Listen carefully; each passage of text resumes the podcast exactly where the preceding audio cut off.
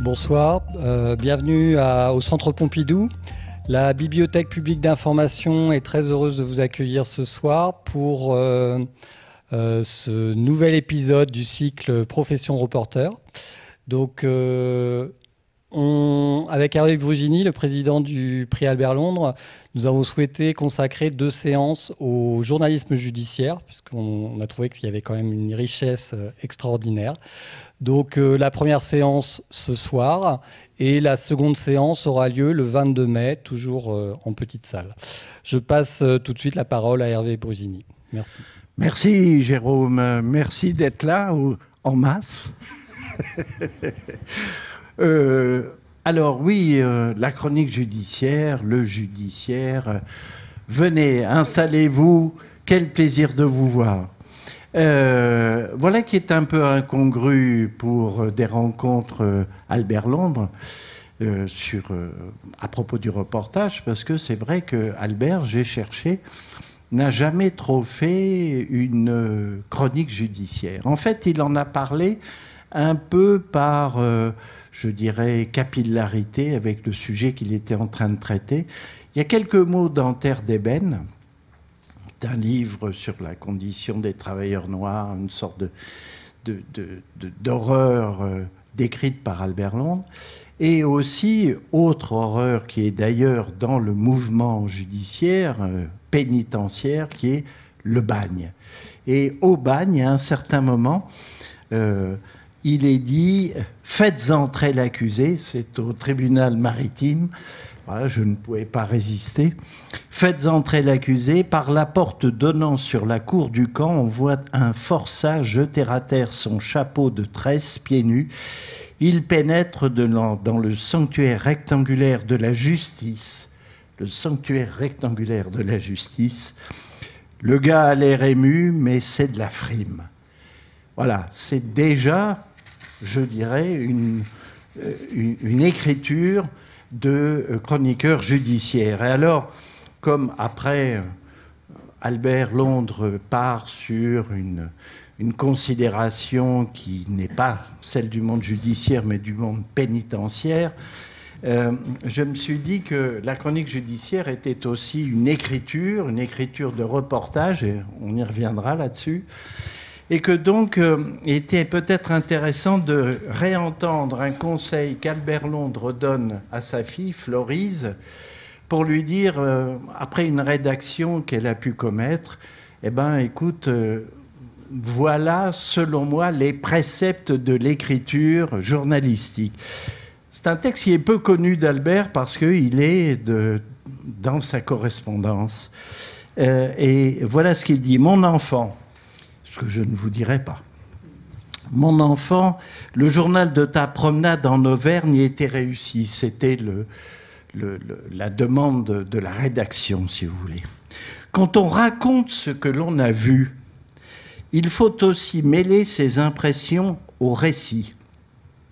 Ah, il faut également bien faire son choix et n'écrire que ce qui vaut d'être retenu.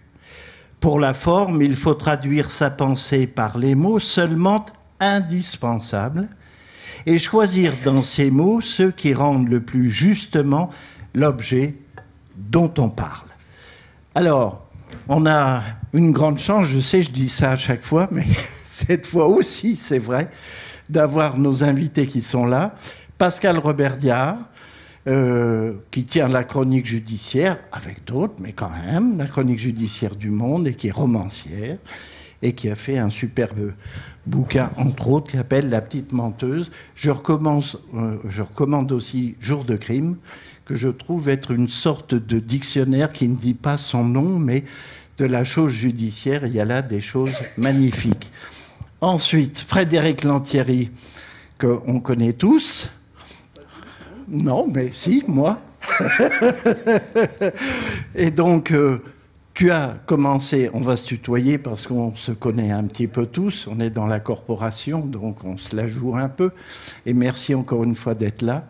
Euh, par la chronique judiciaire au quotidien de Paris, et puis ensuite dans un service d'information générale, et puis ensuite dans une émission régulière qui s'appelait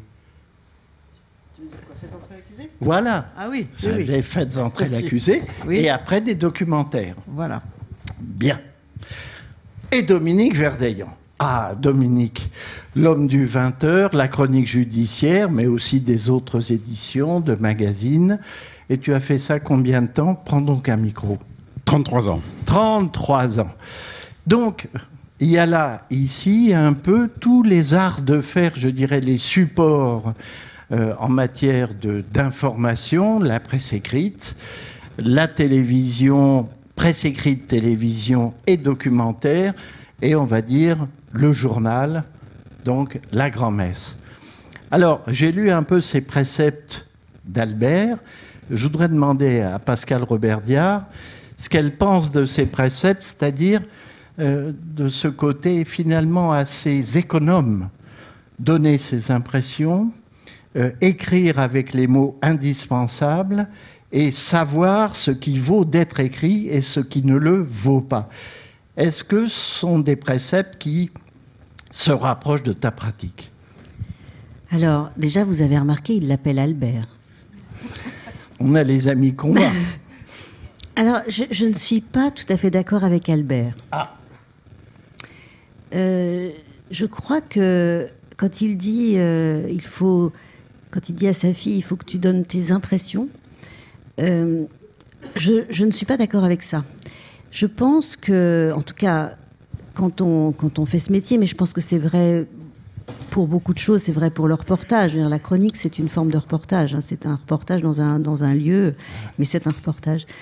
Euh, pour moi, ce qui est le plus important, c'est que le lecteur ait le sentiment, en lisant mon papier, qu'il a été assis à côté de moi. Donc, je, je, je ne veux pas lui dire que une scène a été impressionnante ou émouvante ou terrible ou tragique. Je veux qu'il l'éprouve lui-même en me lisant combien cette scène a été émouvante ou tragique ou impressionnante ou horrible. Et je pense qu'effectivement, il faut... Donc on est évidemment un filtre, l'écriture c'est ça, mais pour moi l'idée, et le, le- le- ce que j'espère le plus, c'est qu'on me dise, après avoir lu un papier, j'avais l'impression d'être à l'audience. C'est donc d'être d'être ce, ce média, ce média qui est évidemment qui a évidemment une sensibilité, qui a évidemment un regard, mais qui doit lui donner l'impression d'avoir vécu la même chose, d'avoir éprouvé les choses. Mais c'est lui qui, c'est lui ou elle qui les éprouve. Je ne lui dis pas ce qu'il doit éprouver. Je, enfin, je trouve que c'est ça l'intérêt. C'est, c'est voilà. Mais évidemment, la chronique, c'est un, c'est un, un travail euh, évidemment subjectif. hein. La question de l'objectivité ne se pose pas. Sauf que, comme c'est une audience publique, que c'est un débat contradictoire, nous, notre travail, c'est de raconter comment une décision de justice est construite. Comment, au bout du compte, avec tout ce qui a été entendu, une décision, un verdict ou un jugement va être rendu. Et donc, il faut qu'on explique les forces qui sont en jeu. Quand est-ce que l'accusation a marqué des points? Quand est-ce que la défense a marqué des points? Qu'est-ce qui se passe? Voilà, c'est ça. C'est la, c'est, la construction de cet objet judiciaire. La chronique, c'est vraiment la construction.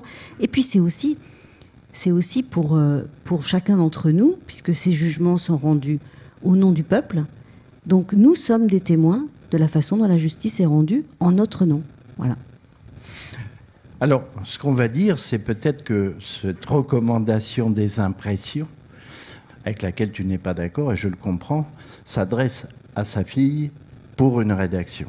Ouais, J'essaie.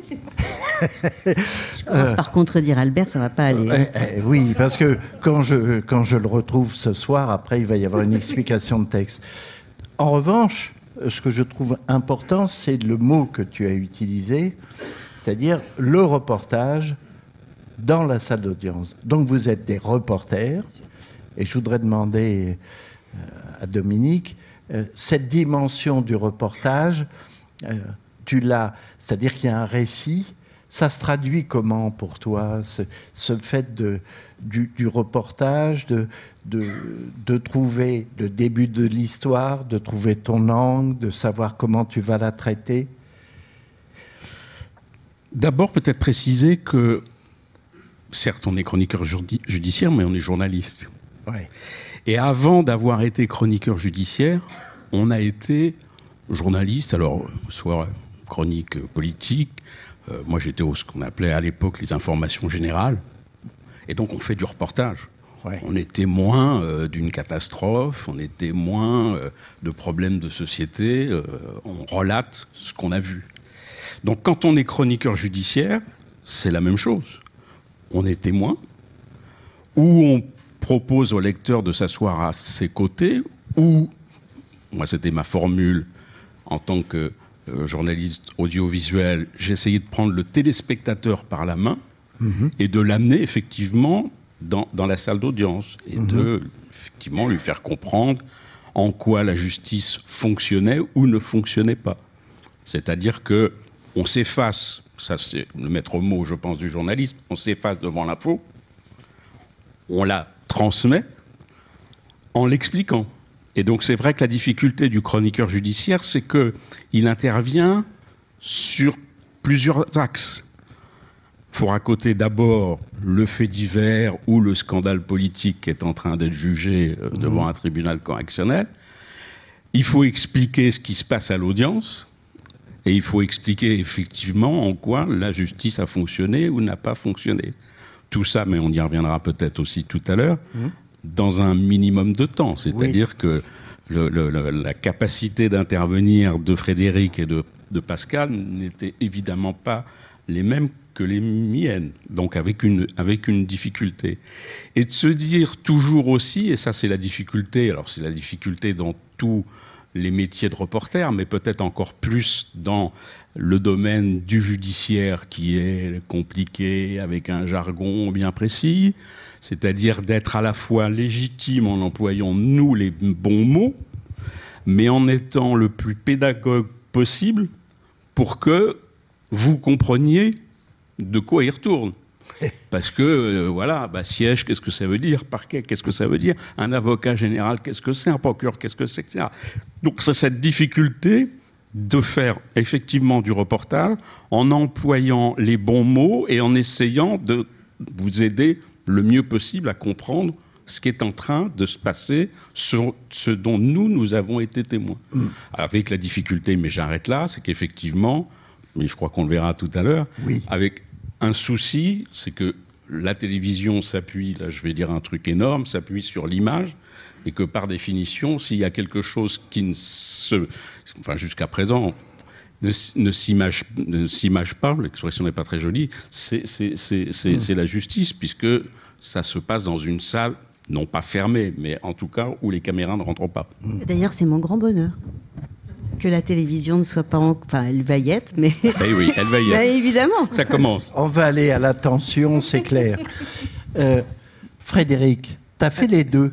Oui. Ce que j'aimerais savoir, c'est comment tu juges les différences entre les deux exercices de reportage, presse écrite et télé?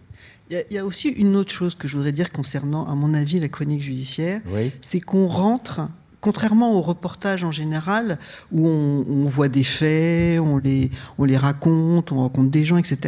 Là, on va dans l'intimité, la plupart du temps, des gens. C'est-à-dire Oui. qu'on va dans leur tête.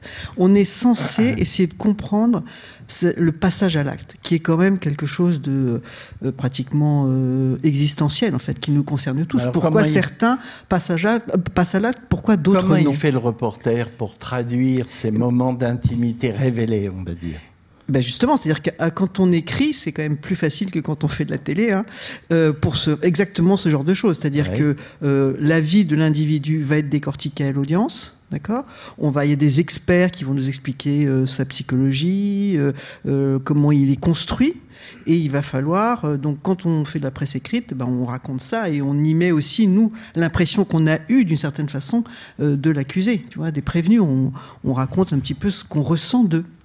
Euh, quand on fait de la télé, ben, euh, à ce moment-là, c'est plutôt euh, euh, soit on a soit on a un expert qui va pouvoir ou, ou un témoin qui va pouvoir nous parler en sortant de l'audience et il y a devant une forêt de caméras ou une forêt de micros, tout le monde va se précipiter pour avoir euh, les deux phrases qu'on va retrouver d'ailleurs un peu partout d'ailleurs, hein, mais c'est normal, c'est le jeu du truc.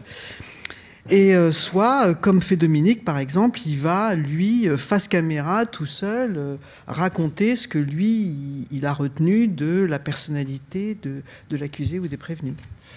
Mais, euh, mais c'est vrai qu'il y a une dimension, peut-être on, on peut aller plus dans l'intimité avec la presse écrite que dans l'exercice du journal, parce que moi, en fait, entre l'accusé, c'est autre chose.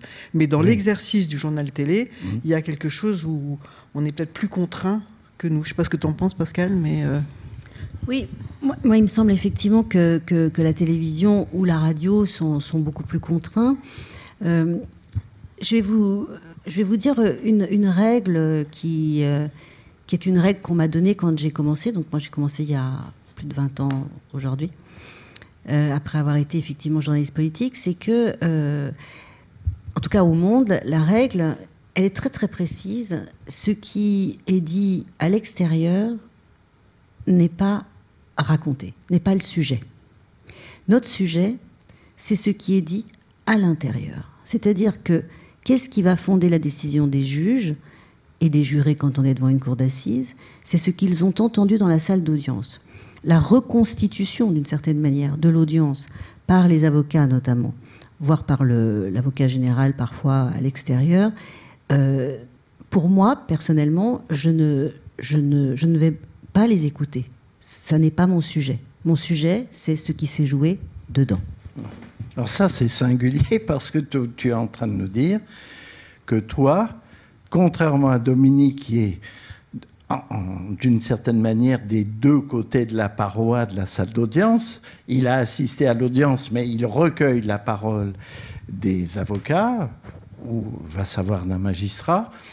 Toi, au contraire, tu restes euh, cantonné à ce qui s'est dit dans l'enceinte de, la salle d'audience, et c'est même une sorte de principe, alors que Dominique, lui, donne la parole à ce qui se passe aussi dehors, avec toutes les possibilités de reconstruction. Qu'est-ce que tu penses de ça? Non, mais euh, la façon de travailler n'est évidemment pas la même. Eh Puisque, ben encore oui. une fois, c'est de la télévision. Et, Oui. et la radio est la même chose. Le, le son à la sortie, c'est-à-dire effectivement avec toujours ce risque du double procès, du procès parallèle. Après, la difficulté, tout au moins le- le- le- la chose essentielle, c'est qu'on ne fasse pas dire à quelqu'un à l'extérieur le contraire de ce qui s'est passé à, À l'intérieur. Ce qui arrive souvent, parce qu'effectivement, tu as des avocats qui disent Ah ben, Oui. il s'est passé ça. La, la difficulté qu'on a, par exemple, nous, mais ça, c'est la difficulté commune à tous, c'est quand on doit. euh, comment dirais-je, faire le compte-rendu d'un procès à huis clos. On a eu ça pendant le gang des barbares, où effectivement, vous n'êtes pas dans la salle d'audience, et nous n'avions que les retours des avocats partie civile, avocat défense ne voulait pas trop parler, et d'un avocat général qui pouvait raconter ce qu'il voulait, puisque de toute façon, on n'avait pas de contrôle. Donc effectivement, la priorité toujours, c'est quand même ce qui s'est passé à l'intérieur de la salle d'audience. Mais la télévision, effectivement, et la radio, elles ont cette obligation par manque d'image, pardon Pascal, euh, c'est c'est, bah, de, bah oui, bah, euh, redites-le nous, quoi. voilà. Bon, Oui. bon, voilà. Alors, on, on va Mais on faire- s'appuie quand même, quand même- toujours ce qui est à l'audience. Oui, ce que je voudrais quand même dire, c'est que la chronique judiciaire, elle a quand même une fonction euh, euh, absolument fondamentale. C'est-à-dire, comme le disait Pascal, la justice, elle est rendue au nom du peuple français. Donc, d'une certaine façon, nous, on est les témoins de ce qui est en train de se passer. Oui. Et on se doit de rendre compte avec la plus de justesse possible de ce qui est en train de se passer. Et euh, ça exige vraiment beaucoup de... euh, vraiment... de rigueur. de, de rigueur euh, et, quel- et parfois, je trouve que parfois la chronique judiciaire, pas la, pas la chronique en elle-même, mais parfois j'ai certains confrères, mais euh, où euh, on, en- on, on se met d'un seul coup à défendre quelqu'un euh, euh, hors de propos. euh, chacun veut son veut, veut son euh, son Dreyfus euh, et on a tendance parfois à s'emballer. Et euh, je, je trouve ça toujours un peu, Pascal un peu J'ai- compliqué. j'ai- J'aime beaucoup, beaucoup le mot de justesse. Je, je pense que c'est vraiment le mot juste. C'est-à-dire que, euh, vous savez, quand on demande tout le temps euh, l'objectivité, etc., etc. Donc nous, évidemment, nous ne sommes pas des greffiers. Mais le mot de justesse, c'est le mot le plus juste parce que ce que nous traitons, et c'est effectivement, vous l'avez exprimé tous les deux, ce que nous traitons, c'est de la porcelaine ou de la nitroglycérine. C'est-à-dire que nous, nous, nous traitons le crime, nous traitons l'effet du crime sur celui, qui en est, celui ou celle qui en est accusé et sur ceux ou, celles qui en sont euh, victimes. Donc effectivement, nous allons entrer complètement dans, dans, dans, la vie des gens. Nous allons entrer dans, nous allons aller dans leurs draps. Nous allons aller soulever le couvercle de, de la soupière, comme disait Simenon. Et nous allons comme ça rentrer vraiment dans, dans, dans la plus, plus grande intimité, c'est-à-dire que d'un accusé, on sait tout. On sait à quel âge il a arrêté de faire pipi au lit, à quel âge il a eu ses premiers rapports sexuels, comment il pratique sa sexualité, etc. On sait absolument tout. Et donc la justesse, c'est effectivement le mot parce que ce qui, ce qui, ce qui se joue là est tellement grave, est tellement important, est tellement sensible que je crois que c'est ce que nous devons aux accusés et aux victimes. C'est cette justesse. Voilà. Pour moi, c'est vraiment le, le, mot qui compte le plus. Alors, si vous voulez, je vous invite à, regarder deux extraits vidéo. Euh, parce que comme on va montrer de l'image, euh, et on va faire, contrairement à ce que j'avais dit avec les amis de la régie, le contraire. C'est-à-dire, on va d'abord montrer euh, Dominique dans un de ses exercices que tu as fait à propos de France Télécom. Euh, et donc, on va voir comment traiter ça, qui est terrible, puisqu'il y a des enfants d'un monsieur qui s'est immolé, suicidé par le feu. Bon, et donc, et après, nous verrons euh, celui qui a été le pape, la référence permanente de la chronique judiciaire, qui est Monsieur Frédéric Potcher. Donc, on va essayer déjà de voir ce premier extrait. Euh, et on se posera quelques questions là-dessus et après on ira voir Frédéric Potcher. Dominique, le récit euh, que tu dois construire en télé, parce qu'on parle aussi de nos arts de faire, de comment on s'y prend, fait, parce que là, en plus, c'est un exercice particulier, on est après les décisions rendues euh, à propos du procès. Et donc, c'est tu... le dernier sujet que j'ai fait pour France 2. Je sais. Et, et voilà, et on le salue. Non, pas euh, mais quand même. Ça. Oui. Ah. Euh, pour la nécessité de l'histoire, tu t'appuies sur l'arrivée des acteurs, c'est-à-dire ce qui est visible, et ensuite tu embrayes sur les décisions qui ont été prises et euh, les différentes euh, réactions des uns et des autres. Ça, c'est en quelque sorte la façon obligée de s'y prendre quand on est journaliste de télévision. Il n'y a pas moyen de faire autrement. Bah, on a tous à peu près fait la même chose. Alors euh, évidemment, de temps en temps, on peut s'appuyer sur des images qui ont été tournées à l'intérieur de la salle d'audience quand on a eu l'autorisation des chefs euh, de juridiction et, et, et, des magistrats, du président, et quand on a aussi l'autorisation, évidemment, des intéressés. On ne va pas filmer quelqu'un qui n'est pas d'accord, qui soit prévenu, qui soit accusé, qui soit victime. Mais c'est effectivement cette espèce de, de, de, de, de schizophrénie continuelle qui a été le mien pendant 33 ans, euh, de dire, voilà, je suis obligé de raconter une histoire, celle qui s'est passée à l'intérieur de la salle d'audience, en m'appuyant évidemment aussi sur ce qui se passe jamais sous la main, c'est-à-dire dehors. Voilà. Bon. Donc c'est la il difficulté.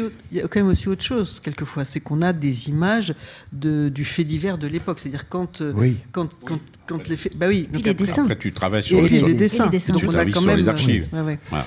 Bon. Mm. Oui, Mais- alors c'est intéressant le dessin d'audience parce que c'est celui qui permet, c'est l'outil qui permet un compte rendu de l'intérieur où effectivement les caméras, on parlera après du fait de filmer les procès, ce qui, au grand désespoir de Pascal, se fait, va, se- commence.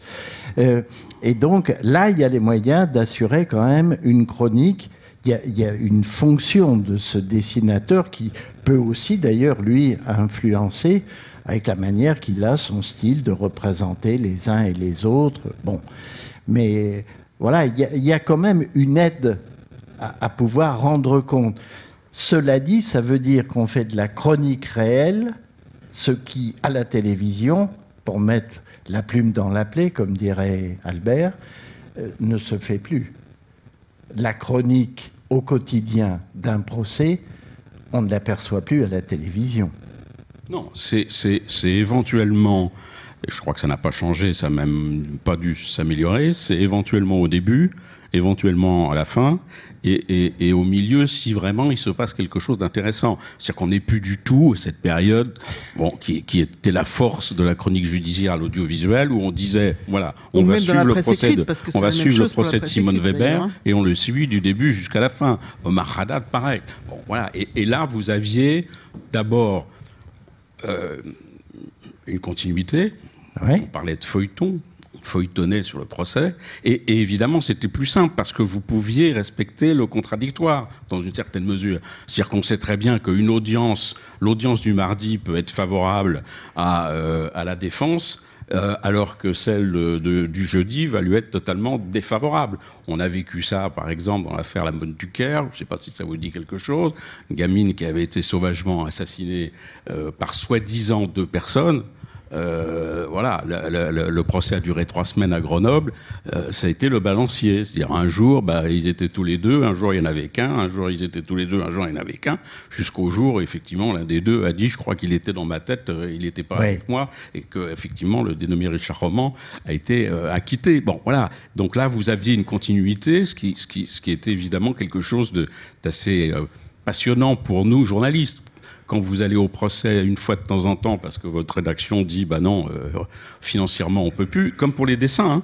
À, une époque, il y avait beaucoup de dessins effectivement dans les sujets euh, du 20h ou des autres éditions jusqu'au jour où les rédactions ont trouvé que ça coûtait un peu cher, que le dessin était suranné et qu'à partir de ce moment-là, euh, il n'y avait plus de dessinateur. Donc vous n'aviez même plus le support de ce qui se passait à l'intérieur de l'audience.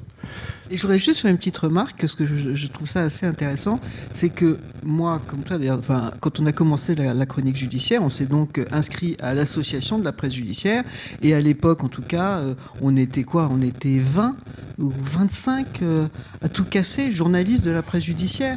Et aujourd'hui, on est 200. C'est-à-dire que curieusement, autant euh, la chronique elle-même régulière, quotidienne, n'existe, n'existe beaucoup moins, et en même temps, il y a une espèce de, d'inflation de journalistes qui prétendent traiter euh, des faits judiciaires. Pascal n'est pas d'accord. Non, je suis pas d'accord. Non, je suis pas d'accord parce que d'abord, il y a eu plein de nouvelles façons de, de, de, de raconter le procès. Euh, mais je suis pas sûre que ce soit d'ailleurs le sujet le plus intéressant pour vous. Mais enfin, je veux dire, vous avez, vous avez peut-être, si vous suivez certains procès sur les réseaux sociaux, vous avez vu qu'il y avait des live tweets. Vous avez vu que beaucoup de journaux, par exemple, quand vous avez un, fait divers qui a marqué vraiment euh, une, une, région, euh, la presse quotidienne régionale a d'ailleurs été la première, bien avant la presse nationale, à faire des comptes rendus en direct sur leur site. Ouais. Et, et ils ont été vraiment, ils ont été vraiment précurseurs. Mhm. C'est-à-dire que ça a fait revenir, au contraire, justement, moi je trouve ça intéressant parce que ça a fait revenir les journalistes dans les salles d'audience et ça les a fait revenir justement sur le temps long du procès. C'est-à-dire, effectivement, pas simplement le jour de l'ouverture, le jour du témoin euh, qui est censé être le plus important, alors que très souvent, quand on suit un procès, on s'aperçoit que le témoin le plus important n'est pas forcément celui qui est annoncé et qu'il y a d'autres moments d'audience qui vont être beaucoup plus importants, et puis au moment du réquisitoire et des plaidoiries. Et moi, j'ai vu, euh, franchement, un moment où effectivement il y avait de moins en moins de monde, et puis j'ai vu ce, moment, qui est celui qu'on vit aujourd'hui, où il y a plus de journalistes dans les salles d'audience, parce qu'il y a différents modes de traitement. Et quand je vous parlais de la, presse quotidienne régionale, il n'est pas rare que elle envoie un, chroniqueur judiciaire pour le journal papier, alors quand elle, en a les moyens, parce que quand elle n'en a pas les moyens, celui qui est envoyé pour faire l'article dans le journal, pour écrire dans le journal papier, est aussi celui qui fait un compte rendu en direct, parce que les lecteurs sont, sont, sont très, très, très intéressés, très curieux de ça. Donc, euh, euh, je crois aussi, je dirais, et, le succès de, de, de, toutes les émissions qui sont consacrées au, au procès, enfin aux affaires, aux affaires, aux faits divers en général, montre qu'il y a une vraie curiosité du public pour, pour cette matière-là, parce que c'est une matière qui forcément intéresse, interroge, et que euh, aujourd'hui, il y a quand même les procès sont très suivis. Alors après, la difficulté, c'est pas le même exercice non plus. C'est-à-dire que de mettre sur un tweet ou, ou mettre un live, c'est pas la même chose que ce que toi tu fais. C'est-à-dire que après, où tu as le recul, ou d'un seul coup tu te dis, euh, euh, tu, tu, prends un peu de, de champ pour savoir euh, quelle est l'impression générale qui se dégage. C'est pas la même chose que quand tu balances des trucs au fil de. Oui, mais c'est quand même un, mode de traitement intéressant. Si, vous savez, il y a des, notamment par exemple à France Inter il y a, une, il y a tout un, un, certain nombre de journalistes qui ont, qui ont développé ce qu'on appelle le live tweet, c'est-à-dire mmh. donc effectivement le compte rendu sur Twitter. Minute après minute. Oui, hein, et elles l'ont fait, par exemple, vous avez, euh, je pense notamment à une fille qui s'appelle Charlotte Piret, qui a, qui, a, qui a, live tweeté le procès du V13, donc des attentats de, qu'on appelle V13, le procès des attentats du 13 novembre, qui a duré neuf mois. Elles étaient deux principalement, elles l'ont, euh, elles en ont rendu compte. Alors effectivement, c'est, mais il y a un public aussi pour ça. C'est pas la même chose que le papier qu'elles vont faire à 18 heures, qui va, qui va, qui va prendre, qui va tirer un angle, qui va mettre l'appui, qui va mettre, pardon, l'accent sur un témoignage, sur, euh, sur un, un moment de l'interrogatoire, sur un témoignage de rescapé ou sur, quand je parle de, quand je parle des attentats du 13 novembre. Mais c'est un autre mode de traitement. Et c'est intéressant. C'est intéressant qu'il existe, en tout cas. et moi, je me demande juste. Euh, attends, juste 20 secondes. À la télé. non, mais elle est infernale, ça je le savais. Mais bon, euh, à la télé, le pire cauchemar que nous ayons connu du live tweet, quand on a essayé de le montrer, c'est euh, la le passage par Dominique Strauss-Kahn, de Dominique Strauss-Kahn devant ah. la justice américaine. Et nous n'avons su ce qui, ce qui se disait à l'intérieur de cette salle d'audience, dans un premier temps, que par les live tweets.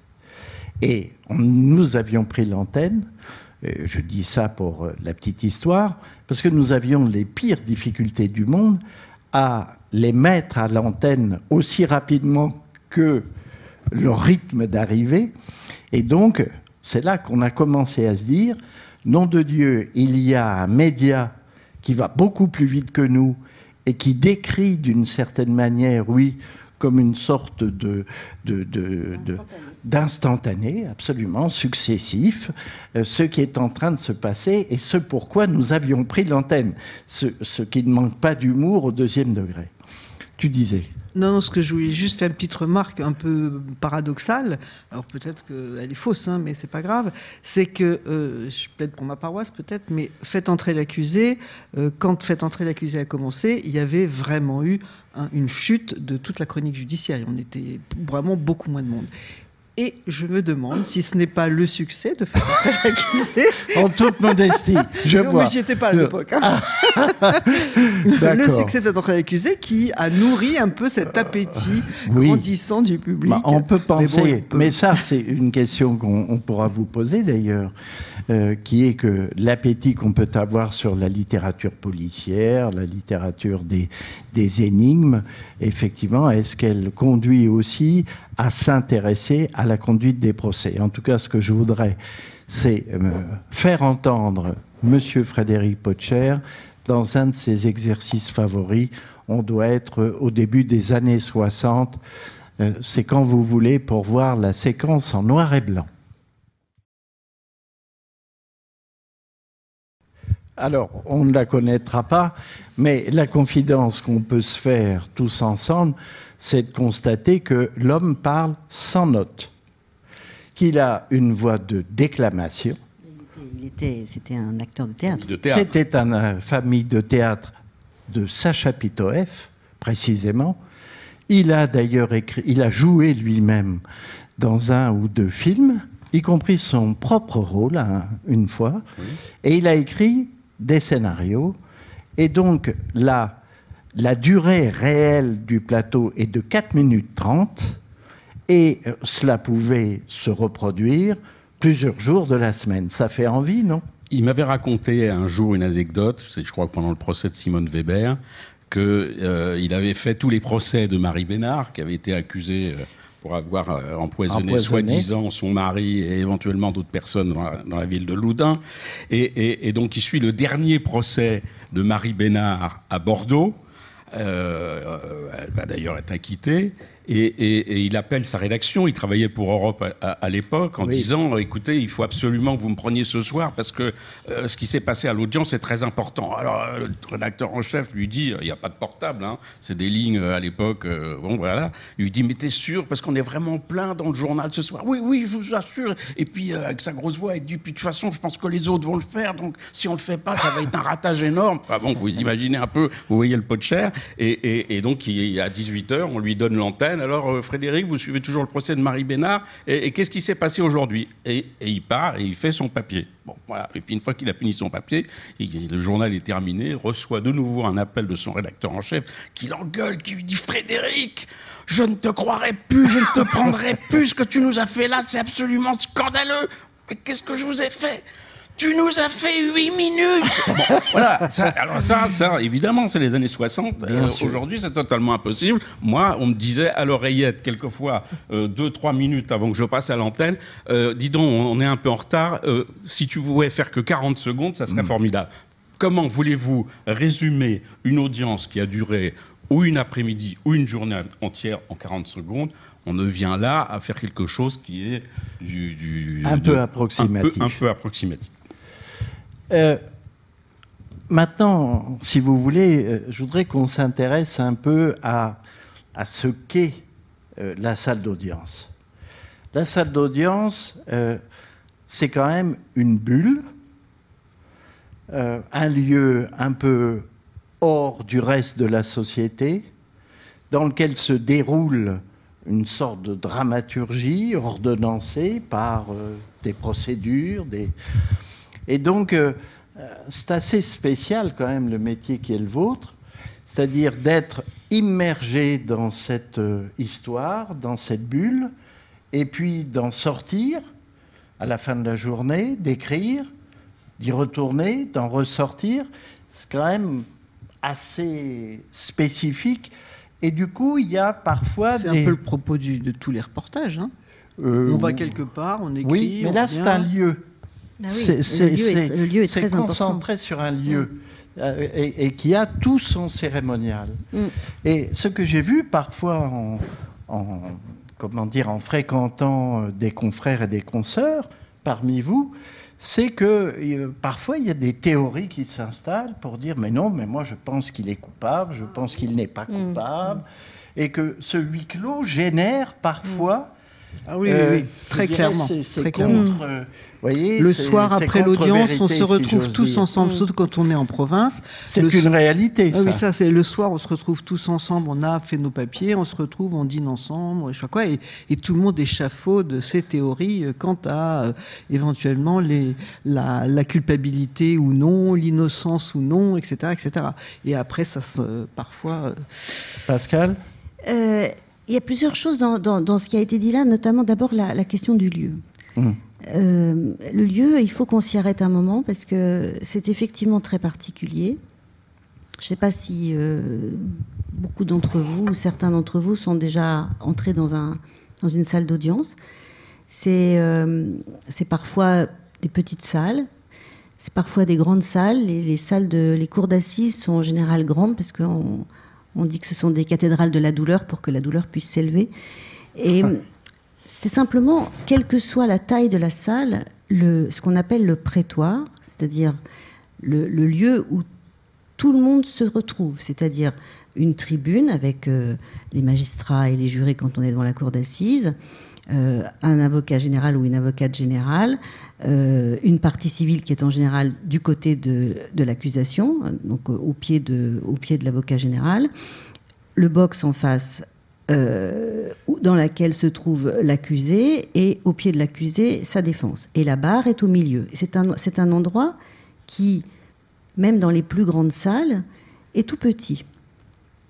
Et dans cet endroit tout petit vont venir parler, s'exprimer, se, être confrontés des gens qui ont toutes les raisons de se haïr.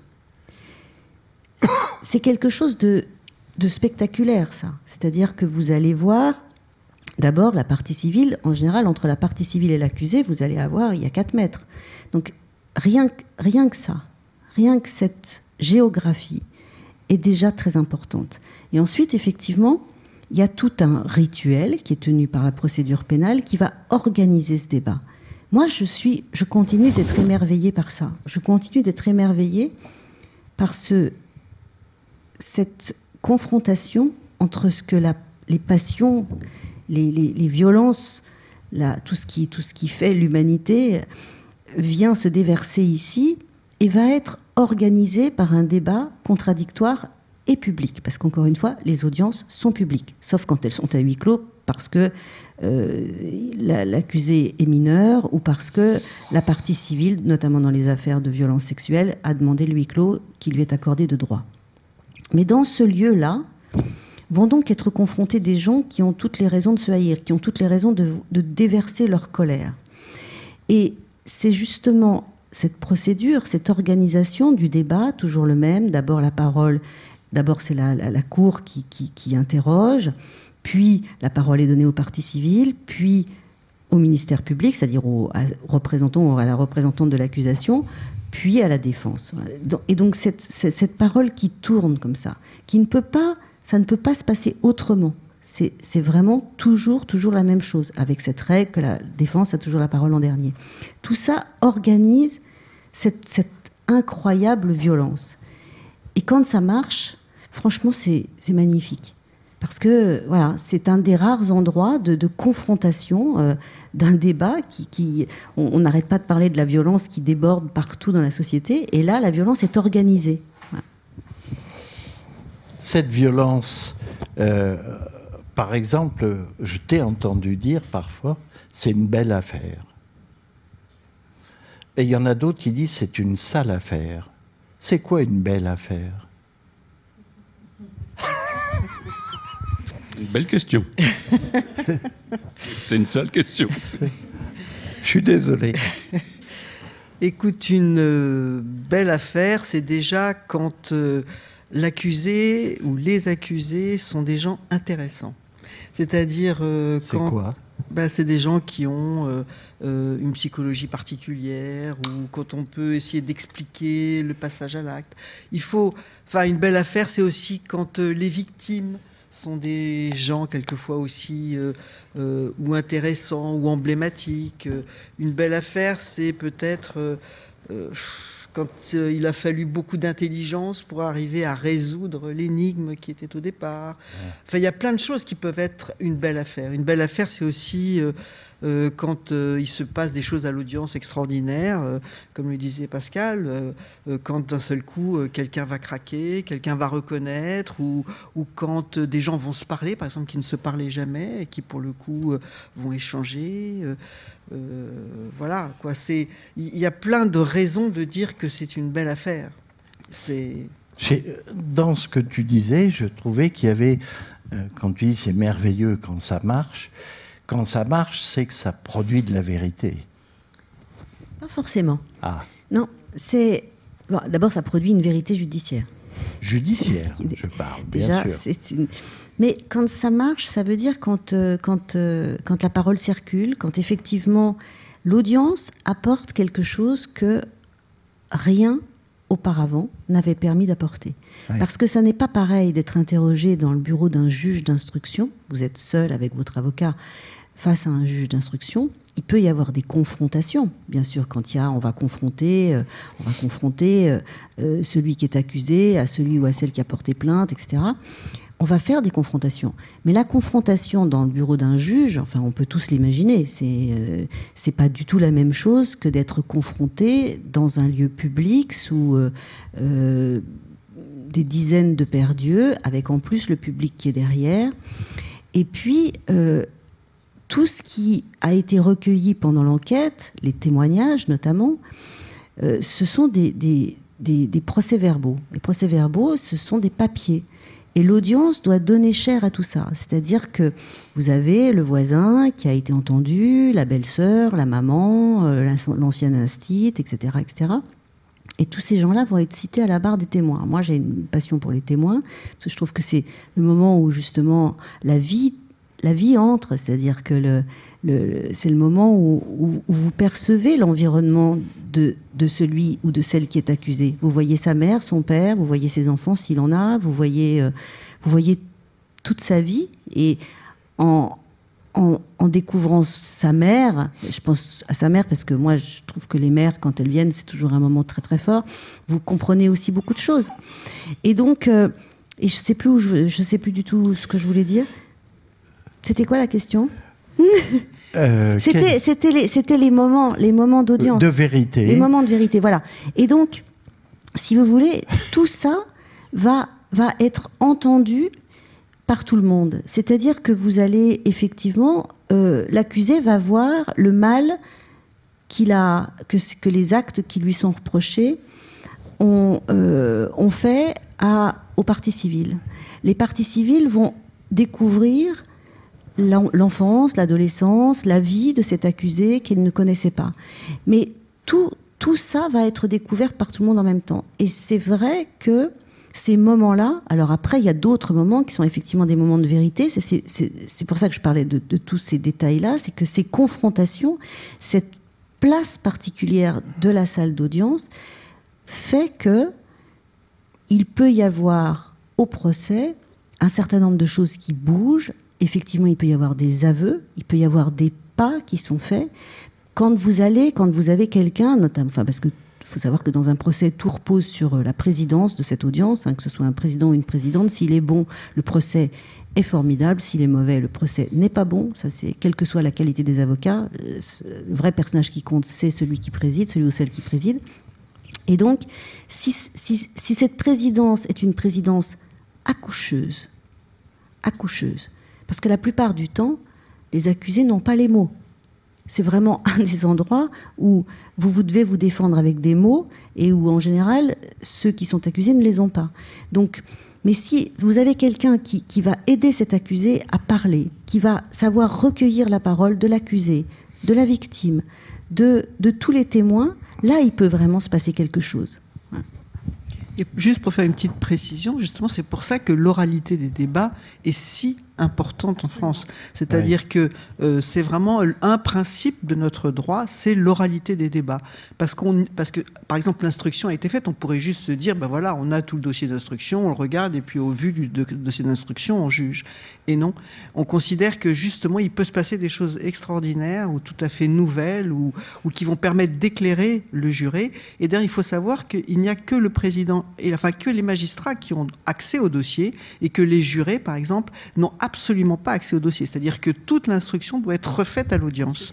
Et donc ça, je pense que c'est très important de le savoir et de comprendre justement que euh, on doit euh, avoir un, jugement complètement neutre, si je puis dire, quand commence l'audience, quand les jurés arrivent, et eh ben ils connaissent D'où la rien. dramaturgie. D'où la dramaturgie, d'où l'importance justement de ce que disait Pascal, de, du président, parce que lui, il connaît le dossier, donc il sait qu'éventuellement il y a des failles, il, il, y a des, où il y a des gens sur le cas, par exemple, il n'a pas été convaincu peut-être par certains, par certains interrogatoire ou par certaines pièces du dossier et il peut vouloir justement refaire une partie de l'instruction à l'audience. Et c'est, je pense que l'oralité, c'est vraiment ce, ce, fondement, ce pied de notre démocratie, de notre démocratie. Mais juste... Oui, si, si, on revient à, à, notre travail qui consiste effectivement à vous relater ce, qu'on est en train de raconter, euh, la difficulté, en dehors du, du, timing dont je parlais tout à l'heure, c'est euh, comment, je disais souvent, je suis une éponge. C'est-à-dire, j'absorbe tout ce qui se passe à l'audience, et si possible, je le recrache. Je dis si possible, parce que quelquefois, votre rédacteur en chef vous dit, je prends pas de papier ce soir, donc on s'est payé une audience pour rien, mais peu importe. Euh, et, donc, c'est de le recracher. C'est de le recracher en essayant de se débarrasser aussi, avec une certaine limite, parce qu'il ne faut pas non plus être euh, sec euh, comme la justice, mais se débarrasser des émotions parce qu'il se passe effectivement des choses très fortes. Mhm. Une personne euh, vient effectivement d'avouer, euh, un témoin vient de dire un truc capital, un avocat général vient de requérir un acquittement, euh, un homme vient d'être condamné à 25 ans de réclusion criminelle pour le meurtre d'une petite fille, par exemple. Et, vous allez à l'antenne où vous allez écrire votre papier, et en même temps, il faut que cette émotion, elle transparaisse un peu, mais il faut quand même évidemment aussi la maîtriser. C'est-à-dire de ne pas aller à, l'antenne en chialant, ou de ne pas, ce que j'ai vu, c'est un prédécesseur de, Pascal, pleurer au moment du verdict. On doit rester évidemment là, j'allais dire, de marbre. C'est-à-dire que on n'est ni juge, on n'est ni procureur, on reste encore une fois témoin et on ne prend pas parti. On peut avoir, Frédéric a raison, c'est vrai qu'on faisait la troisième mi-temps après des, des, grandes audiences, on disait qu'est-ce que tu en as pensé, alors il va être condamné, pas condamné, mais on garde ça pour soi. Et, à l'audience, on doit garder ses émotions et son opinion pour soi, et on doit la garder aussi lorsqu'on écrit son papier ou lorsqu'on se retrouve à l'antenne. J'entends, à propos d'émotions, tu as écrit un livre avec des magistrats qui euh, s'intitule euh, Les magistrats sur le divan. Sur le divan, tout simplement. Et ça commence par euh, Molins, qui est cet homme que nous avons tous vu au moment des attentats, entre autres. Et quand il te parle, d'abord tout le monde te parle la plupart du temps, lorsque tu as le projet de faire cela, et donc en quelque sorte de confier, de te confier leurs états d'âme qui, on s'en aperçoit, sont puissants. Et chez Molins, par exemple, c'est le silence. N'est-ce pas? Au moment où il te répond, il observe de longues pauses et on sent quelqu'un qui, qui réfléchit, qui réfléchit même, je dirais, de manière perceptible, presque audible, précisément par le silence.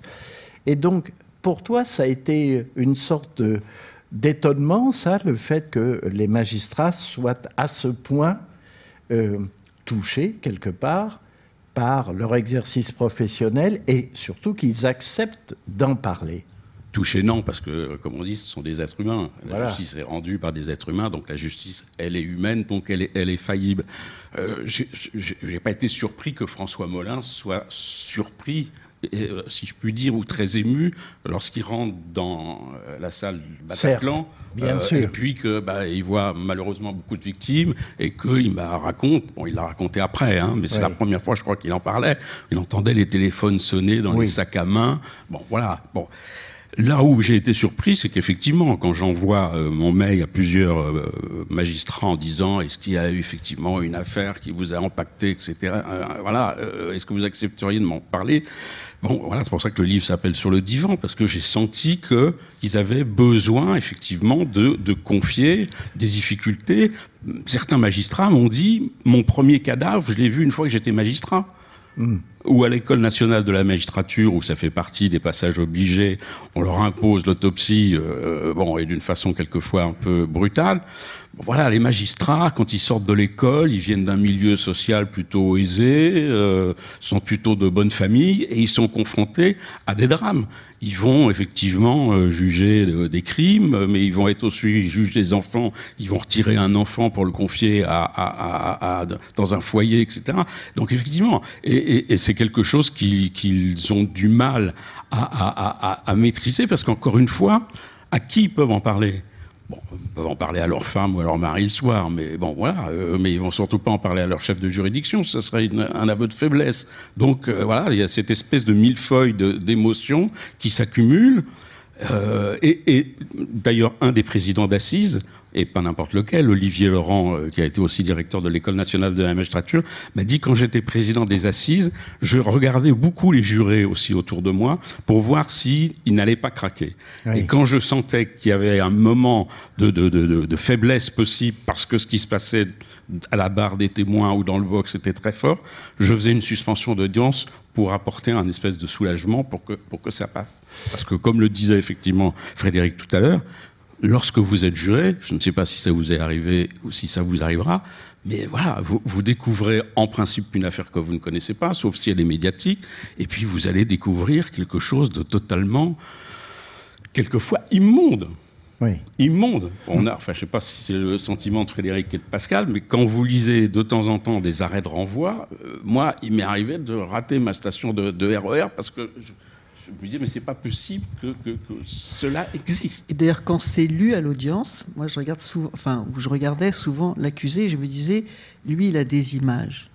Nous, on a des mots, et lui, il a des images de ce qui est en train de se raconter là. Et je trouve ça toujours. Euh, C'est vrai qu'il y a la question euh, qui se pose pour le chroniqueur judiciaire de qu'est-ce que j'aurais fait à sa place? Elle se pose, pas pour le chroniqueur judiciaire, elle se pose pour tout le monde. Euh, quand euh, c'est, appelait ça le passage de la ligne, c'est-à-dire qu'est-ce qui fait que qu'est-ce qui fait que vous êtes passé de l'autre côté? L'intérêt d'un procès, c'est, c'est de s'en approcher. C'est ça qui est bien, c'est, c'est que il y a des procès où ça marche, il y a des procès où ça marche pas. Mais quand vous vous approchez de la compréhension du crime, c'est vraiment intéressant parce que vous, vous d'abord, vous, ça, ne va pas, ça ne va pas euh, changer la, peine. Si ça va la changer d'ailleurs, mais enfin, la peine va être prononcée. S'il est reconnu coupable, la peine va être prononcée. Mais, mais s'approcher de la compréhension, c'est évidemment euh, faire se demander pourquoi lui ou elle a fait ça et quels sont les, les, tout petits verrous qui ont sauté. Et ce qui reste toujours, euh, je parle là de ce qu'on appelle le criminel d'occasion. Je parle pas du criminel en série. Je parle pas du, voilà. Je parle de, celui qui, a basculé dans le crime une fois. Ce qui est intéressant, c'est aussi de s'interroger sur euh, voilà qu'est-ce qu'est-ce qui ne l'a pas retenu Moi, je suis frappée par, euh, par le fait que ce qu'on voit souvent dans, le box, ce sont des gens qui, euh, vous savez, en effet, c'est comme on est un petit peu comme un oignon. On a, des, on a des pelures successives. Et hum, ce qui est frappant, alors je vais parler majoritairement des hommes, parce que ce sont quand même majoritairement des hommes qui sont dans le box, c'est que vous vous apercevez que les pelures sont, sont inexistantes. C'est-à-dire que souvent, vous avez effectivement déjà une, une fragilité au niveau de, cette première, de ce premier noyau qui, qui, est celui de la famille. Ensuite, vous avez cette deuxième protection qu'apporte l'école. L'école, 9 fois sur 10, celui qui est dans le box, il, a été en échec scolaire. Ensuite, vous avez cette troisième protection qui nous construit, qui est celle de, de l'entrée dans la vie amoureuse, voilà, plus ou moins solide. Bon, bah, là aussi, en général, ça a foiré. Et puis, vous avez la, pelure du, de la vie professionnelle, du travail. C'est-à-dire, est-ce que je travaille dans une entreprise avec une culture d'entreprise? Est-ce que j'ai est -ce j'ai un métier dont je peux, en être, dont je peux être fier? Vous n'imaginez pas le nombre d'accusés qui sont intérimaires. C'est intéressant parce que c'est vraiment ce, que, ce côté Kleenex. C'est-à-dire que ce sont des gens qui ne s'attachent, qui ne sont pas attachés. Et du coup, quand une tourmente, quand une tempête de sentiments arrive, et eh ben comme il n'y a pas de, comme il y a rien qui les attache, ben ils, basculent. Frédéric, euh, c'est un rituel, on a dit le procès. Il y a donc des acteurs de ce rituel. Il y a le rôle du président qui a été souligné, dont tu as parlé aussi. Il y a les avocats, dont on dit qu'ils sont des ténors. Il y a toute une ribambelle d'expressions. Euh, ça, ça marque ça, le fait pour un chroniqueur judiciaire d'être face à quelqu'un là où les mots manquent, qui lui a une éloquence absolument remarquable. Est-ce que ça, ça, ça porte sur l'écriture qu'on en fait, la relation qu'on en fait? Ben oui, enfin comme tous les comme tous les acteurs de ce, euh, de ce théâtre, on va dire. Absolument. Euh, comme euh, le disait Pascal, donc il y a le président, et puis en fait, il y a en effet les avocats. Et, et parfois, par exemple, souvent, je me souviens qu'un que grand avocat, Maître Leclerc, pour pas le nommer, avait toujours dit à propos, par exemple, de Omar, Omar Haddad, il avait dit... Bah, moi, je l'aurais défendu, je pense qu'il aurait été acquitté. Donc, c'est aussi. Alors, c'est peut-être vrai, peut-être pas. Enfin, toujours est-il qu'il y a parfois des avocats qui ont euh, réussi euh, à nous faire comprendre éventuellement euh, tout, le drame d'un individu. C'est ce que dit Pascal. En général, ils ont toujours des enfances fracassées. Hein, je, moi, j'ai jamais vu d'accusés qui n'avaient pas des enfances fracassées, qui sont capables de nous faire comprendre comment les gens peuvent avoir une en prison peut-être, ils ont changé. Comment entre l'homme qu'il était, l'homme qu'il est devenu, il peut y avoir, il peut s'être passé beaucoup de choses. Comment, euh, enfin, on peut en effet, il y a des avocats qui sont capables euh, de, mener euh, une espèce de croisade en faveur de quelqu'un. Et, et, ça peut vraiment être très bouleversant et nous toucher, oui, bien sûr. Autre question sur l'après-chronique judiciaire. Je vois que c'est un domaine qu'on dont on ne sort pas facilement, puisque tu fais du documentaire aussi. Mmh. Est-ce que le documentaire, c'est une sorte de suite, euh, comment dire, vers la compréhension de, de ce qu'est la justice, de son fonctionnement? moi, moi, je vais dire, c'est surtout, euh, c'est... Euh, par exemple, j'ai fait une série de, de 12 docu-fictions sur les gardes à vue.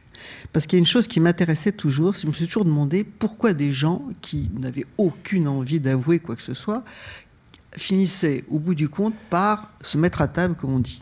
Et je trouvais très intéressant, je me disais, mais c'est quoi cette guerre psychologique qui se joue aujourd'hui? On met plus de baffes, on met plus rien de tout ça.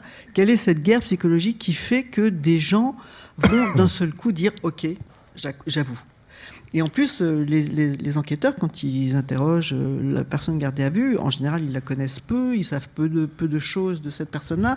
Ils doivent en quelques heures, se en quelques minutes même, se faire une idée, savoir où, où est le point faible, sur quoi on peut appuyer, euh, etc. Et donc, je trouvais ça très, très intéressant.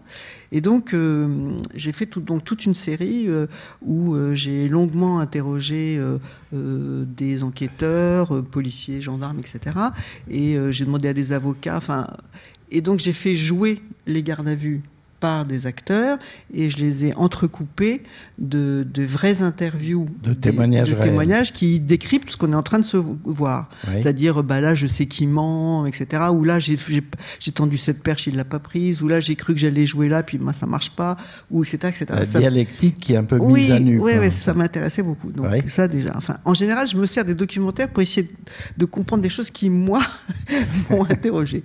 Et là, j'en ai fait un dernièrement sur, par exemple, le CNE de ce qu'on appelle le Centre national d'évaluation, dans, une partie qui m'intéressait, qui était euh, tous les, condamnés à longue, de longue peine, ceux qui ont été condamnés à plus de 10 ans euh, ou 15, etc., euh, quand ils demandent une libération anticipée, quand ils demandent une libération conditionnelle, ils doivent être évalués pendant six semaines par euh, une équipe, euh, comme on dit aujourd'hui, pluridisciplinaire, qui doit évaluer les risques de récidive et euh, leur dangerosité, pour savoir si on peut les remettre dehors ou pas, et est-ce qu'on peut prévoir un aménagement de peine un peu différent, etc. Et je trouvais ça très intéressant. Moi, ça me passionnait de savoir comment on peut aujourd'hui arriver à voir si quelqu'un est toujours mhm est dangereux ou pas. Ça me, ça me fascinait, enfin je, ça m'intéressait beaucoup. Donc voilà, donc euh, j'ai fini par obtenir l'autorisation de l'administration pénitentiaire, qui a été un long combat, tu penses bien. J'ai pu euh, pendant six semaines être là, assister. Alors euh, j'ai pas, j'ai pu suivre que quatre détenus, mais ce qui était déjà beaucoup, quatre accusés quoi, sur la, la douzaine ou la vingtaine qu'il y avait. Et voilà, donc je trouve que c'est tout ça, c'est des, ça raconte aussi que que les individus peuvent changer, que des gens peuvent, euh, peuvent s'amender, que euh, d'autres non, que euh, en fait, tant qu'on ne comprend pas peut-être pourquoi on, a, on est passé à l'acte, tant qu'on n'arrive pas à, vraiment à le comprendre, eh ben, il y a peut-être un risque. Mais quand les gens ont vraiment fait cette démarche, eh ben, on a l'impression qu'ils sont sortis de quelque chose.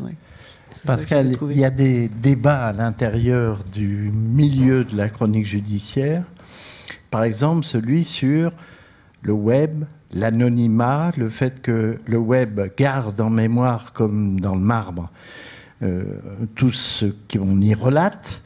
Euh, et donc, euh, il y a une question sur anonymiser ou pas les personnes, les procès. De quoi il s'agit exactement? Alors, effectivement, il y a d'abord un, droit qui s'appelle le droit à l'oubli, et que, que, le web euh, est venu euh, contredire euh, et qui, qui, doit nous interroger et qui nous interroge chaque jour et donc qui donne lieu à, à des débats récurrents sur, dans notre, au sein de notre association qui est l'association de la presse judiciaire et à laquelle il n'y a pas de réponse générale. En fait,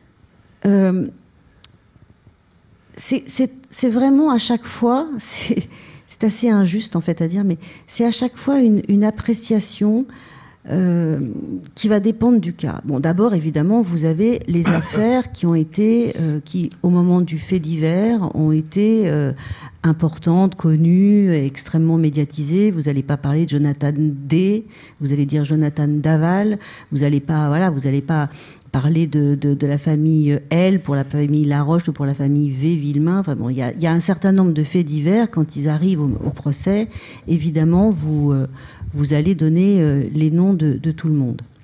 Bon, il y a quand même une règle, hein, qui est une règle absolue, c'est que les seuls qui échappent évidemment à ça, ce sont les mineurs. On ne donne jamais, jamais ouais. le nom d'un mineur.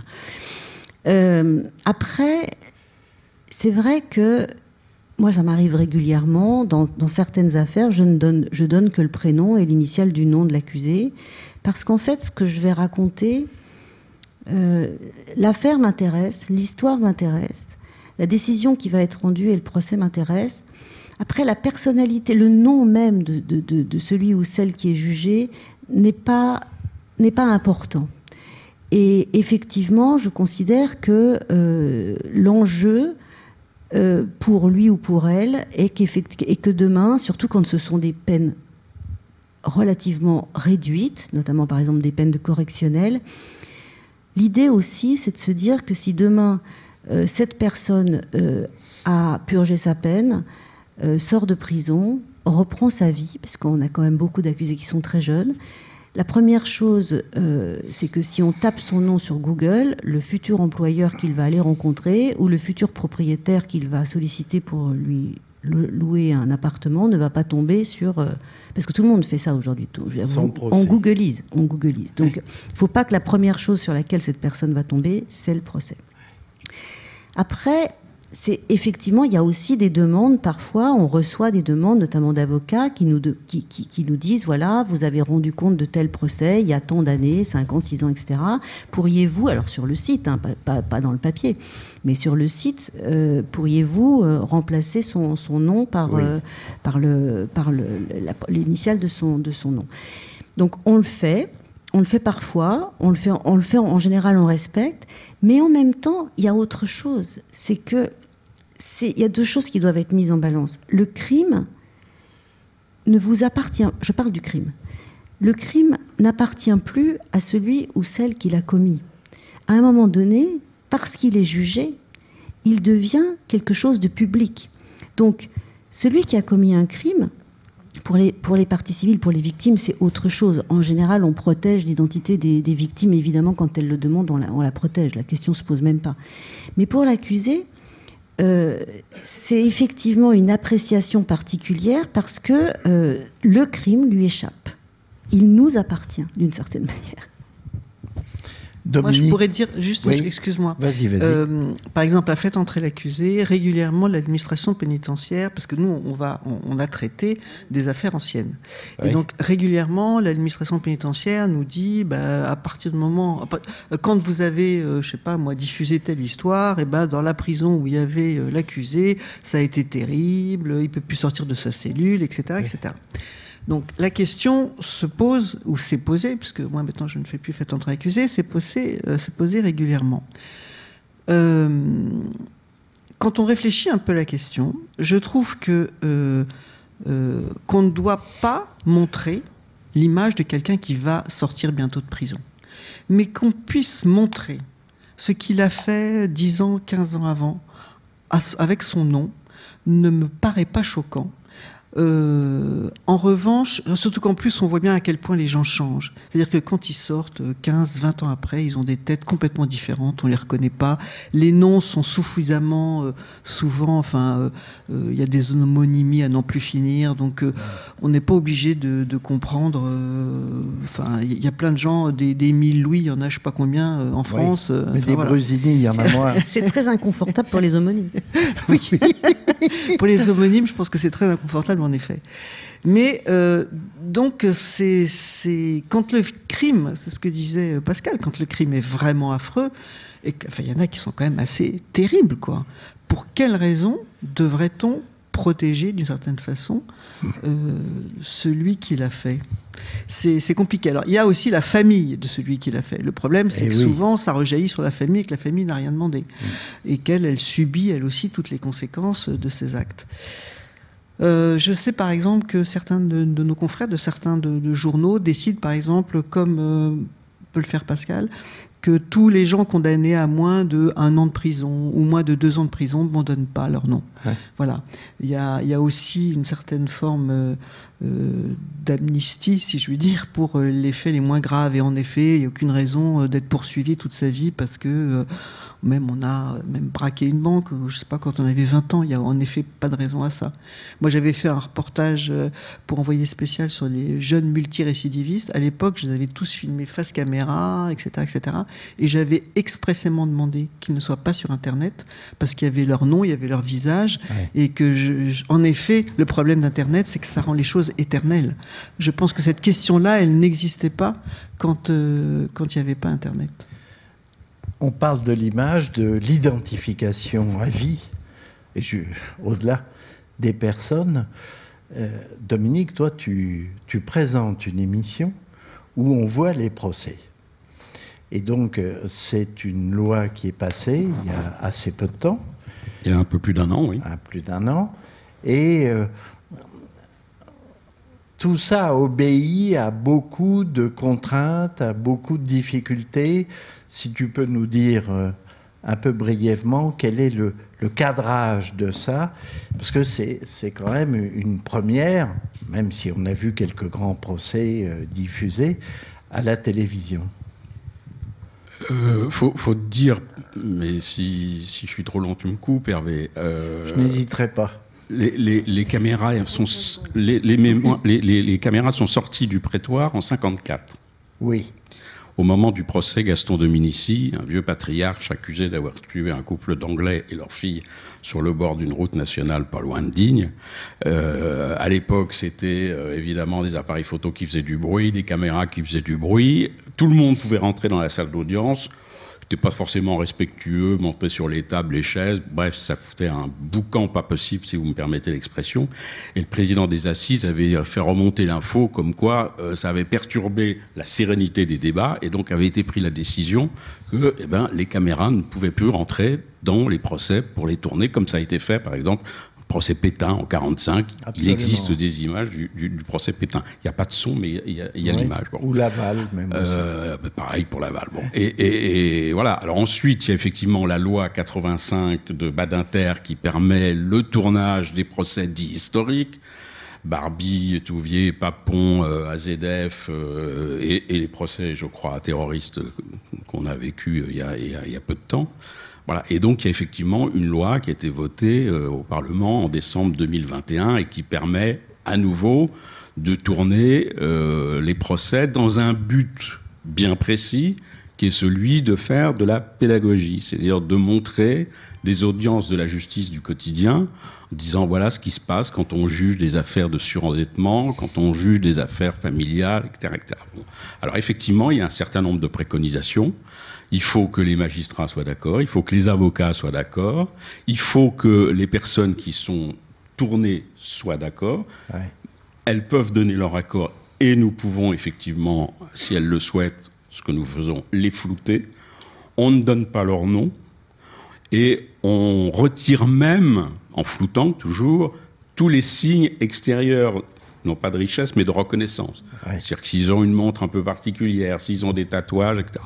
Parce qu'encore une fois, c'est pas tellement le dossier qui nous intéresse, c'est donc pas leur nom. Euh, que l'exemplarité de c'est l'exemplarité éventuellement du dossier, mais c'est surtout le fonctionnement de la justice. Voilà. Ouais. Quand vous avez un certain nombre de femmes qui viennent devant le tribunal euh, judiciaire de, de, euh, de Draguignan pour dire, écoutez, euh, voilà, j'arrive pas à payer mes, mes, mes dettes, qu'est-ce que je peux faire alors que la commission de surendettement m'oblige à payer euh, je ne sais pas combien, etc. Comment je peux faire, etc. Voilà. Euh, donc il y a également un droit à l'oubli évidemment qui est, qui est appliqué et, et, et la- une des autres euh, euh, préconisations et qui est aussi notre euh, évidemment obligation que nous respectons, c'est que l'affaire que nous diffusons doit ne pas être sujet à un recours. Ouais. Voilà. Il ne faut pas qu'il y ait d'appel. C'est très cadré. Donc c'est très cadré. Il y a combien d'émissions par an? Il y en a eu quatre pour l'instant de diffusées. On reprend, si tout va bien, la diffusion à partir euh, d'avril, donc le mois prochain. Euh, le but étant à chaque fois de... de- on, on ne f- on ne s'attache pas à des affaires médiatiques. Oui, oui. Euh, encore une fois, c'est la justice du quotidien. Euh, C'est une parce que- pédagogie parce- de la justice. Ben non, parce qu'il y a une espèce d'hypocrisie. D'abord, on s'aperçoit que les Français ne connaissent pas la justice. Oui. Ils sont méfiants, à juste euh, titre, euh, vis-à-vis de, l'institution judiciaire, euh, en disant elle est trop compliquée, elle est trop chère, elle est trop lourde, elle est trop lente, etc. On rend la justice au nom du peuple français, mais il la connaît pas. Des audiences sont publiques. Ils s'y rendent de temps en temps, mais ils s'y rendent au moment des procès, entre guillemets, médiatiques, mais on va voir des, des- des- des petites affaires. Euh, voilà, donc, faisons, enfin c'est ce qu'on essaye de faire, en tout cas c'est la motivation de l'équipe avec qui je travaille, et, et- et c'est ce pourquoi moi j'ai donné mon accord, c'est on, on- on essaye de pallier un manque total de l'éducation. Mhm. Comme la justice n'est plus apprise, nous qui avons un certain âge, euh, Hervé, Merci. euh, on a connu ce qu'on appelait l'instruction civique, Oui. voilà, où, où on apprenait effectivement les En fait, c'est les séries américaines qui nous ont battus dans l'éducation. les séries américaines, Ils font croire que les même- séries américaines et, et- et- et les séries françaises ou les téléfilms français qui sont enfin, sous le contrôle de, de- de Frédéric, en général truffés d'erreurs. Moi, je Oui. m'arrache toujours les Même quelque mon chose qui me reste. que j'ai vu hier, on voit un, un avocat général descendre comme... Oui, euh, voilà. Euh, Ah, ça arrive. Ah, oui, j'ai eu le... Je me doutais bien. D'accord. Ah, Alors, même. écoutez, il y a une série qui passait sur, sur- enfin, ce qui était notre chaîne. Oui, C'était Roger Hanin qui jouait le rôle de l'avocat. oui. C'était tourné à la cour d'assises de Versailles. Il alors lui, effectivement, il allait au milieu du prétoire, il allait voir l'avocat général et il lui disait, cher confrère. Et là, donc quand vous entendez ça, vous Ouais. dites, il y a un truc qui va pas. Voilà. Donc on essaye, entre guillemets, de rectifier le tir. Parce que l'avocat général dit ce que c'est. L'avocat général, c'est Euh, C'est l'accusation, bien sûr. Bien sûr. C'est un, c'est un magistrat C'est c'est un pas un avocat, avocat. mais qui est, qui est général. Nous, on a 5-10 minutes. Oh, seulement Eh oui, parce que euh, il faut impérativement, oui, sortir à 20h30, c'est ce que m'a dit Jérôme, et Jérôme, c'est mon avocat général. Alors, dites-moi, quelles questions souhaiteriez-vous poser à nos éminents invités? Oui, Merci. Bonjour, donc euh, moi je m'appelle Nevena Radosevic, je suis euh, dans un master de journalisme à l'université de Gennevilliers. Et euh, je voulais savoir à quoi reconnaît-on euh, un bon ou une bonne chroniqueur, chroniqueuse judiciaire Bah, Ceux qui sont là, pardon. Eh ben, vous faites qu'il leur ressemble. Non, ce que- enfin, je ne vais pas répondre à cette question, mais c'est ce que je disais tout à l'heure. C'est dire qu'on on ne devient pas chroniqueur judiciaire en début de carrière. Euh, tous nos confrères ont, ont la plupart euh, euh, bourlingué avant euh, en étant euh, certains au sport, aux infos générales, Donc, etc. pour toi, il faut Il- déjà être musclé un peu pour faire ça. bah, ouais, il faut sentir un peu, un Ouais. peu la vie, quoi. Bon, voilà. parce que- Pascal? Euh, moi, je pense que c'est vraiment euh, la, la réponse à votre question. C'est c'est vous qui la. C'est pas nous qui pouvons y répondre. C'est vous qui l'avez. C'est qu'est-ce que est-ce qu'à la fin, est-ce que quand vous avez lu un papier, vous avez l'impression d'avoir euh, d'avoir effectivement compris une histoire, pas dans ses grands traits, pas euh, voilà, il est accusé d'avoir fait ça, etc. Est-ce que vous avez l'impression d'avoir d'avoir saisi la complexité de chacune des affaires, qu'elle soit, que ce soit le grand procès, la belle affaire ou la petite affaire? Si vous avez l'impression que la lecture de ce papier vous a amené à vous interroger vous-même, si vous vous dites, ah, machin, j'aurais pas pensé ça, etc. C'est un papier, enfin un papier ou un sujet réussi. Il n'y a pas de, voilà, c'est- c'est c'est vraiment le, le lecteur qui, qui va, qui, qui seul peut donner euh, cette appréciation-là. Frédéric? Ben Non, je pense exactement euh, comme ça. C'est-à-dire que, et comme euh, Dominique, je pense qu'il faut avoir un peu de bouteille, ne serait-ce que pour comprendre les mécanismes humains. En fait, c'est aussi peut-être ce qu'on reproche souvent à nos juges, c'est qu'ils arrivent et qu'ils commencent à juger alors qu'ils ne connaissent rien de la vie. Bah, il y a des petits juges, voilà, euh, dont on a déjà entendu parler longuement. Et donc, euh, voilà, donc c'est peut-être mieux quand on a un peu connu soi-même l'existence. Et puis, euh, par ailleurs, c'est ce que disait aussi Pascal, c'est que euh, si euh, vous avez été ému, si vous êtes interrogé, si vous posez des questions existentielles du genre pourquoi il l'a fait, est-ce que moi je serais capable de le faire, comment on a trouvé ou pourquoi, etc. Parce qu'en fait, les accusés, ils ont tous les mêmes sentiments que nous. C'est-à-dire qu'ils ont de la haine, de l'amour, de la jalousie, de tout ce qu'on veut, mmh. sauf que eux, ils passent à l'acte. Voilà, et pas nous. Donc euh, ça pose cette question euh, essentielle. voilà, mais je crois que c'est vraiment la lecture qui. C'est à vous de savoir ce qu'est une bonne chronique. Autre question? Oui, monsieur. bonsoir. C'est deux petites questions. C'est est-ce que vous avez un temps de préparation avant d'aller suivre une audience? Et, et, en quoi consiste-t-elle? Ça, c'est la première question. Et la deuxième question, est-ce que si vous suivez un, procès aux assises sur plusieurs jours, comment est-ce que le papier que vous écrivez ou l'information télévisée peut avoir une influence sur les jurés. Alors, euh, sur la préparation, en général, donc nous disposons euh, avant le procès, pour faire ce qu'on appelle des avant-papiers ou des avant-sujets, de euh, l'ordonnance de mise en accusation, c'est-à-dire qui, pour la cour d'assises, c'est-à-dire le, le résumé, si vous voulez, de l'instruction de qui a été signée du juge d'instruction, au terme de laquelle le juge a décidé de renvoyer la personne qui est accusée devant la cour d'assises. Donc, cette, cette, ordonnance de mise en accusation, on appelle ça, enfin, ordonnance de mise en accusation quand c'est la cour d'assises, ordonnance de renvoi devant le tribunal correctionnel quand c'est le, tribunal correctionnel. Euh, c'est un, une présentation, ça a un intérêt considérable, c'est que vous avez les dates, les heures, toutes les, toutes les circonstances exactes. Donc mais c'est évidemment plutôt accusatoire. Alors même si ça a été modifié, notamment après l'affaire Doutreau, puisque la lecture de cet acte d'accusation ouvre le procès on, avait, on a chaque fois, le procès s'ouvre par ça.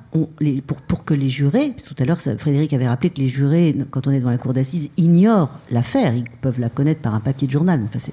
donc on va leur lire cet acte d'accusation. Et Outreau a modifié le, le principe, c'est-à-dire que ça n'est plus la lecture de cet acte lui-même, c'est un rapport qui est demandé au président ou à la présidente, qui doit prendre un peu de distance et qui doit notamment rappeler que c'est là un résumé des charges mm. et que ça ne signifie pas, évidemment, que, que, que, que c'est un jugement définitif. Le seul jugement qui sera définitif, ce sera celui qui sera rendu par les juges. Donc voilà, on a ce document-là pour, pour préparer l'audience. Et votre autre question, c'était sur les... Alors, je, je, je n'y crois pas une seconde. Je crois vraiment je, euh, alors je dirais pas la même chose des magistrats. Je pense que les magistrats, ils ont des carrières à faire, ils sont parfois sensibles à euh, ces, aux papiers qui peuvent être, euh, qui peuvent être publiés euh, dans un journal euh, pour leur carrière. En revanche, je suis vraiment, mais profondément convaincue que pour ceux qui sont notamment des, les jurés, si vous voulez, le papier que je vais écrire, le sujet que va faire Dominique, enfin je veux dire tout, le soir même, eux, ils ont vécu une expérience incroyable. Ils ont été pendant huit heures dans une salle d'audience. Ils ont tout entendu. Je n'imagine pas une seconde que c'est notre papier, notre sujet, qui va leur apporter quelque chose de plus et qui va les influencer. Non, l'influence, elle n'est pas là. L'influence, elle sera entre eux et elle sera dans la discussion avec les magistrats petite précision, parce que Pascal a répondu sur ce qu'on appelle les avant-sujets. Pendant le procès, en revanche, euh, on peut avoir un peu de temps pour écrire son papier, parce qu'effectivement, une audience qui va durer toute la journée ou une après-midi, ce qui va faire le papier, il est peut-être arrivé à 14h, 14h30, bon. Mais il peut arriver, je prends l'exemple du verdict Patrick Dils, celui où il a été acquitté, la sonnerie est à 19h58, le journal est à 20h. C'est un jour où en plus on a un match de foot, donc le journal finit à 20h20. Ah oui, donc j'ai une fenêtre de tir très très courte. Bon, voilà. Et, et- et- et- et l'audience commente, les jurés s'installent, euh, Dils revient. euh, voilà, le temps passe, je regarde ma montre. euh, bon. Et puis, bah, le président euh, finit par dire euh, à toutes les questions, il a été répondu non, on qu'il est acquitté. Là, vous n'avez pas le temps. Alors, vous vous êtes fait avant un canevas. Il est coupable, il est condamné, c'est ça. Il est acquitté, c'est ça. Et vous allez à l'antenne et puis et puis vous donnez l'info. Donc et, et c'est pareil pour la presse écrite, je suppose, et encore pareil pour la radio. Quelquefois, bah, le papier, vous- vous le faites en direct avec quelque chose qui s'est fait quelquefois une demi-heure, un quart d'heure avant. On a une dernière question. Une dernière, puisque tu le dis, Jérôme. Oui, bonsoir, je m'appelle Léa Sombray, je suis étudiante en journalisme à l'IPJ. Euh, je me demandais comment on fait pour garder euh, de la distance avec euh, une affaire. Euh, et est-ce qu'il y a une affaire qui vous a particulièrement touché et marqué plus que les autres? C'est bien, c'est des réponses extrêmement courtes à ce genre de questions. Euh, si, si, par exemple, euh, euh, en fait, le fait d'écrire, par exemple, ou de travailler, ça met une distance automatiquement. Euh, moi, je me souviens très bien, par exemple, du procès Barbie. Donc, j'ai couvert le procès Barbie, je faisais de la presse écrite à l'époque, et on entendait quelquefois des choses un peu euh, bouleversantes, hein, qu'on puisse dire. Euh, enfin, il y a plein d'autres procès d'ailleurs. Mais le fait d'écrire, je me souviens très bien que quand on avait écrit son papier, on pouvait souffler et on pouvait aussi penser peut-être à autre chose le temps qui nous restait avant l'audience du lendemain matin. Donc euh, voilà, je pense que notre pratique professionnelle, elle nous protège un peu d'une certaine façon. Je ne sais pas ce qu'en pensent Pascal et Dominique, mais ça nous protège un peu des... Je, je pense qu'on est obligé nous-mêmes pour l'écrire, on est obligé de- d'avoir de, la distance, on est obligé, on est obligé de faire ça, forcément. Après, oui, et en même temps, euh, la distance, il ne faut pas trop en prendre, parce que je pense que si on prend trop de distance, euh, à mon avis, il faut, faut- faut changer de métier. Euh, Enfin, parce qu'il faut vivre les choses profondément. Euh, vous savez, je crois que, enfin, on va pas se cacher, c'est quand même un métier qui impacte, euh, qui impacte profondément, profondément. Il y a beaucoup de nos confrères et des consoeurs qui, au bout d'un moment, ont dit, euh, surtout qu'on est rentré depuis quand même un certain nombre d'années. Il faut savoir que euh, aux assises, je crois que la proportion c'est 60-70% d'affaires de viol. Bon, on parlait tout à l'heure des, des- Pardon On ne les traite pas. Non, non, on les traite pas, mais euh, bah, on les traite pas toutes, mais on en traite quand même pas mal. Et, et quand vous traitez euh, des affaires de tueurs en Syrie, euh, voilà, c'est lourd. Donc vous avez des gens qui, effectivement, après du trou, après Outreau, euh, après euh, le réseau pédophile d'Angers, ont dit moi, je peux écouter ça, j'arrête, parce qu'effectivement, c'est- impactant. Parce qu'encore une fois, vous vous prenez dans la figure, même si vous recrachez dans un papier, je parlais de l'éponge tout à l'heure, il y a des moments où voilà, vous n'avez plus envie d'entendre ça. Je vous remercie parce que je dirais que dans cette fin, il y a une vérité de sincérité, là, où je sens qu'effectivement, on ne fait pas impunément ce travail et que on a parlé ici de la guerre. En fait, si on parle plus globalement du reportage, à partir du moment où on le fait sincèrement, euh, rien ne laisse indifférent. Et donc, euh, c'est intéressant de penser un peu que les journalistes ne sont pas des cupides, des machines froides qui pensent à l'audience, oui, euh, à, à leur audience. Et cette fois, je parle du public, de la quantité de vente d'un papier ou du nombre de téléspectateurs, des courbes. Non, c'est des personnes qui écrivent, qui mettent des mots, et comme tu le disais, comme vous le disiez, ces mots traduisent et on y revient un peu à l'impression dont parlait Albert, après tout. Pourquoi pas? La boucle se referme. En tout cas, je vous remercie beaucoup d'être venu et puis d'avoir un peu euh, accompagné ces moments-là d'échange entre nous avec vous.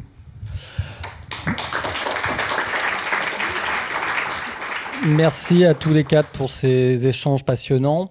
Euh, je remercie également la régie, Renaud, euh, Alexandre et Jérémy. On se... Euh, se retrouve le 22 mai pour le deuxième volet de, consacré au journalisme judiciaire où justement on traitera plus particulièrement des affaires. à la sortie de la salle, il y a une signature de Pascal Robert Diard. Merci et à bonne soirée.